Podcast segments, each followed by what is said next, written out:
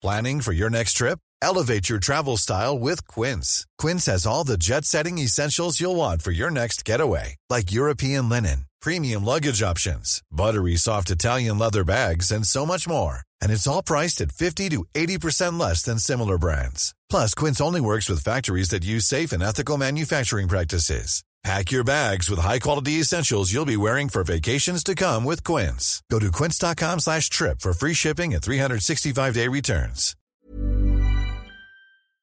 Les habla Brenda Vega, la Tragaldabas, que acompañada de expertos los llevará de la mano a deleitar su paladar. Aderezo presenta las ventajas de tener un huerto en casa.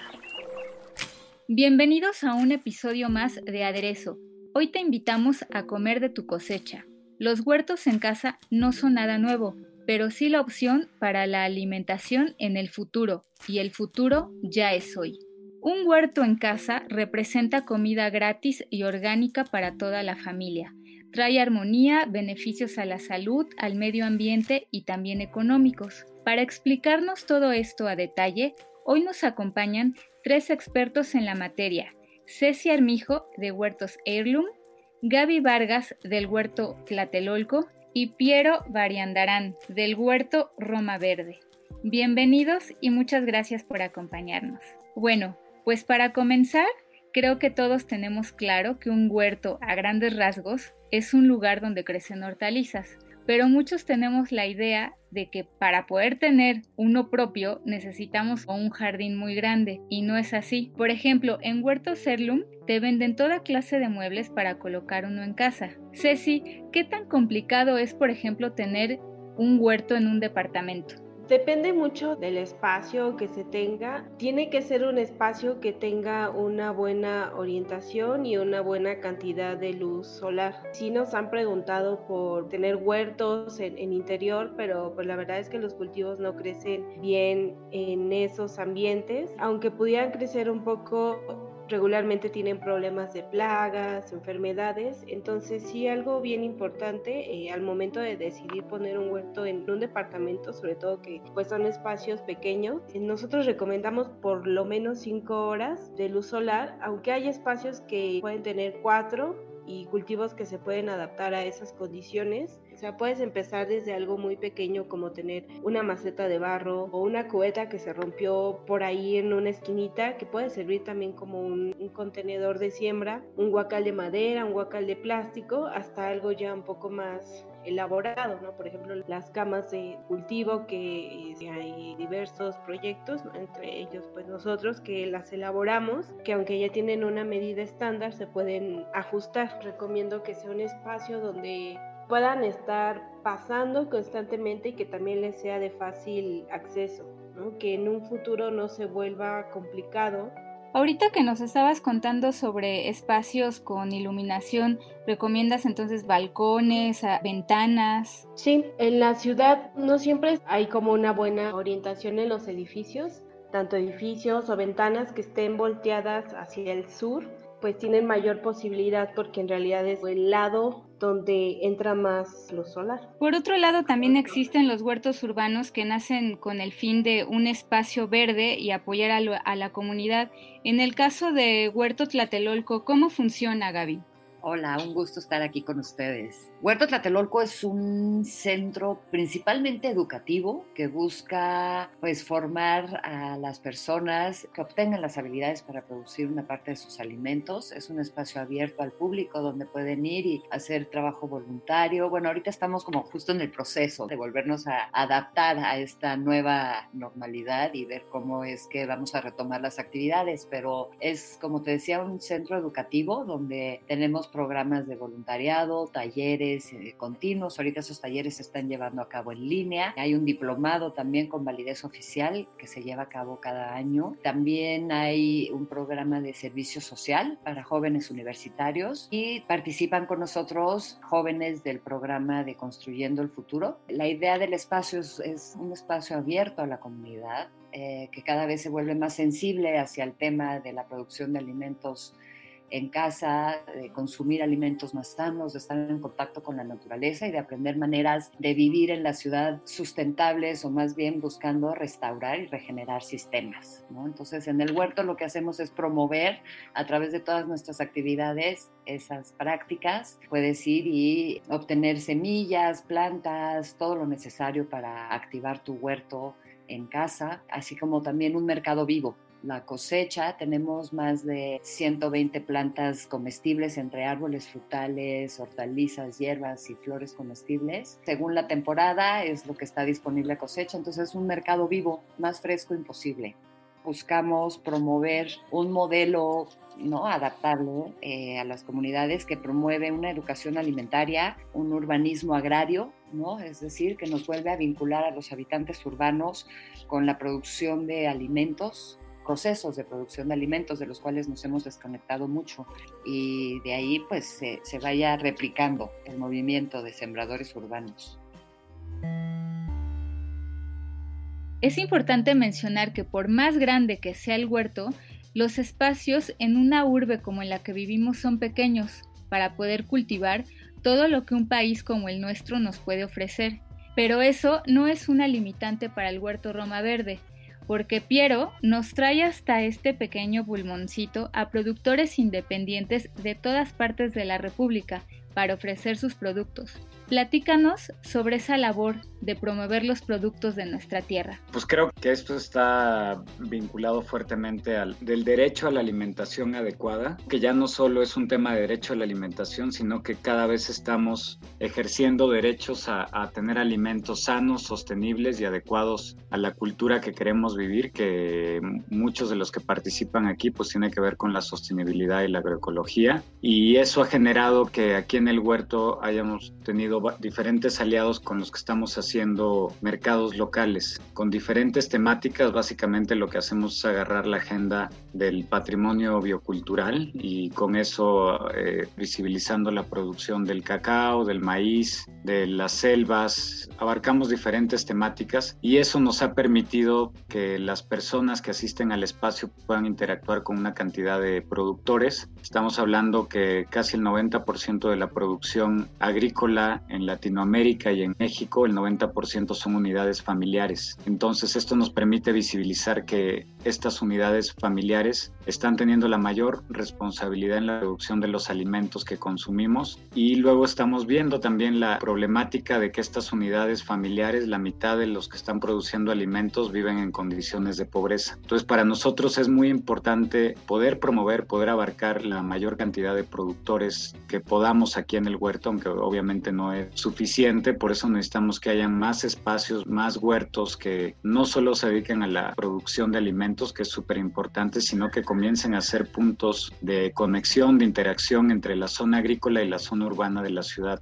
¿no? Como ahorita escuchábamos a Gaby, también eso es súper importante que cada vez sean más espacios y que realmente podamos lograr ejercer esto que no es hoy en día una alternativa, sino como comento es un derecho. Tenemos que escalarlo más. México ha tenido retraso desde que firmó un acuerdo internacional con la ONU por el derecho a la alimentación adecuada y que también está en el artículo cuarto constitucional y que estamos viviendo una crisis de contingencia debido a que en las últimas cuatro décadas no hemos tenido una alimentación adecuada para la población en México y eso nos hace más vulnerables, ¿no? Entonces la problemática de la producción de alimentos es transversal con los diferentes sectores económicos, con los diferentes sectores sociales, políticos, y que la verdad es que nos falta mucho trabajo que hacer y que también nos damos cuenta que las soluciones pues ya ni siquiera recaen solamente en los gobiernos y obviamente en ninguna iniciativa de grandes capitales, sino en la sociedad civil que pueda organizarse para generar estos esquemas y hacerlos efectivos.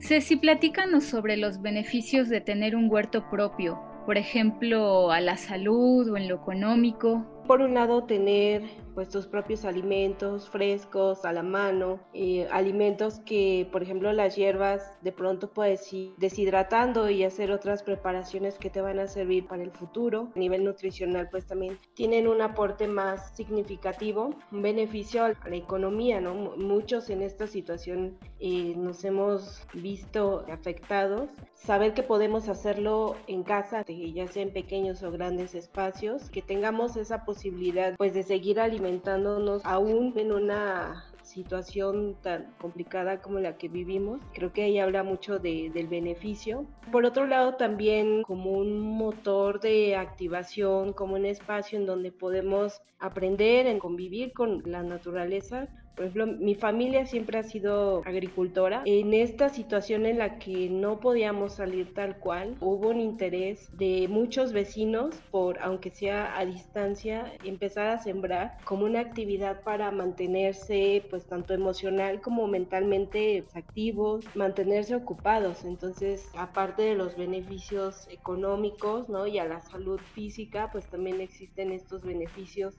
hacia la salud, pues emocional y, y mental de las personas. Bueno, a eso pues también le podríamos agregar todos los beneficios ambientales y a nivel social que tiene un huerto. Gaby, hace ratito nos estabas platicando sobre los espacios. ¿Nos podrías explicar así con palitos y manzanas? O bueno, a mí, que soy de las que nunca he sembrado nada, de forma muy sencilla, ¿qué cultivar en espacios pequeños y no morir en el intento? Este va, bueno, como dijo Ceci al inicio, va a depender del espacio donde recibas las cinco horas mínimas de sol eh, necesarias para que las plantas eh, comestibles sí sean productivas, se desarrollen bien. Seguramente en la ciudad la mayoría de nosotros vamos a sembrar en contenedores, ¿no? Macetas, cubetas, ahí depende un poco la creatividad. En espacios reducidos, la verdad es que podemos producir todas las hojas verdes, por ejemplo, para nuestra ensalada, eh, las hierbas medicinales también plantas como calabaza, jitomate, pepino, que ocupan de repente más espacio, pueden incorporarse de repente en una estructura de las jaulas de tendido, por ejemplo, te va a servir para irlas guiando y tutoreando para que se puedan extender. En realidad puedes producir prácticamente de todo ¿Qué se te ocurre? Eh, zanahorias, betabeles, cebollas, papa, por ejemplo. Papa, pues quieres tener un contenedor con mucha más profundidad para que se reproduzcan más las papas dentro y pues tengas una mayor cosecha y pues cuánto tiempo le quieres dedicar al huerto para ver de qué, ¿no? qué tantos contenedores vas usando, porque esa es una realidad. Cuando tienes muchas macetitas chicas, a la hora de dar el cuidado y el mantenimiento, el riego, por ejemplo, que es una actividad súper gratificante, pues conectar con tu huerto, es mejor tener un espacio un poco más grande, con más cultivos y con mayor profundidad de suelo que permite que las raíces se desarrollen de una mejor manera. Pero yo sé que tú eres una persona que se preocupa mucho por el medio ambiente. ¿De qué forma se beneficia el planeta cultivando nuestras propias hortalizas?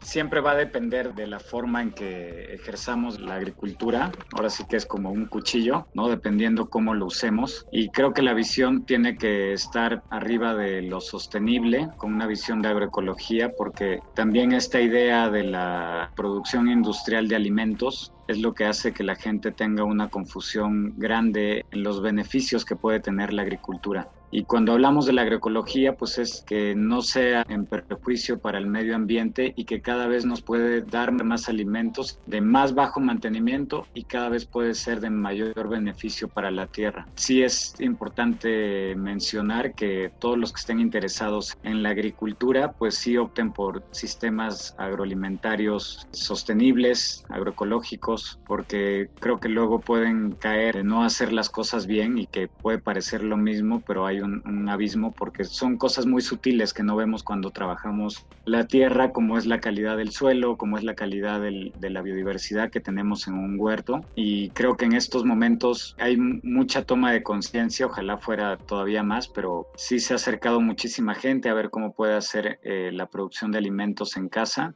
y creo que los beneficios son muy amplios porque también nos lleva un entendimiento que las soluciones no son cortoplacistas, que es la manera en que hemos integrado un paradigma de problema-solución en la realidad que ahorita vivimos, en una realidad hiperindustrializada. Y cuando se comienza a generar alimentos desde casa, pues sí ves que lo más rápido que vas a poder producir tal vez una lechuga en tres semanas, un mes, tienes que tener una visión a largo plazo para que sea una práctica cotidiana en tu vida, no tirar tus residuos orgánicos para que eso pueda generarse suelo, no tirar tus semillas, cultivar tus frutos en casa genera beneficios integrales desde una visión a largo plazo de, la vida, un, entendimiento biosistémico, también de, que todo está interrelacionado y tener una mayor capacidad de observación creativa. Los beneficios van mucho más allá de la producción de alimentos. Yo recomiendo a todo el mundo que comience a cultivar lo más fácil que pueda, con eso me refería a todas las plantas endémicas de un territorio porque llevan años de adaptación, llevan muchos cientos, miles de años de adaptación y tienen las condiciones para sobrevivir hasta la especie humana, ¿no? A pesar de nosotros mismos, ellos sobreviven con poca agua, con pocas condiciones, en suelos complejos. Entonces, para las personas que quieren eh, empezar a cultivar un huerto, les recomiendo que cultiven plantas endémicas porque son las más fáciles de mantener, de cuidar, las llegan a ser las más productivas y que luego puedan integrar otras que sepan que ya se han adaptado a este ecosistema, que estamos en la cuenca del Valle de México y tenemos miles de plantas que, que podemos comer, utilizar de medicina y pues luego ya ir probando con otras más exóticas. Creo que ese es un, error natural, lógico, de que luego queremos comenzar a comer cosas que no se están cultivando aquí porque no sabemos de dónde están llegando. Entonces luego en el súper o en el mercado compramos productos que son importados y pues obviamente no se van a dar de la misma manera de las especies que ya se, se adaptaron y pues van a ver que todo comienza a florecer. Les agradezco chicos por haber aceptado la invitación para hablar de todos los beneficios que nos regala la tierra y cómo devolvérselos, que es lo más importante. Escríbanos a podcast.om.com.mx y síganos en nuestra cuenta de Twitter arroba podcastom. Gracias por acompañarnos a un episodio más de Aderezo. No se olviden de seguirnos por Apple Podcast, Google Podcast y Spotify. En las mismas plataformas no se pierdan Periodismo en Riesgo con Marta Ramos y Alejandro Jiménez, que hablarán de la libertad de expresión en América Latina. Este es un podcast de la Organización Editorial Mexicana, grabado en los estudios de ABC Radio en la Ciudad de México.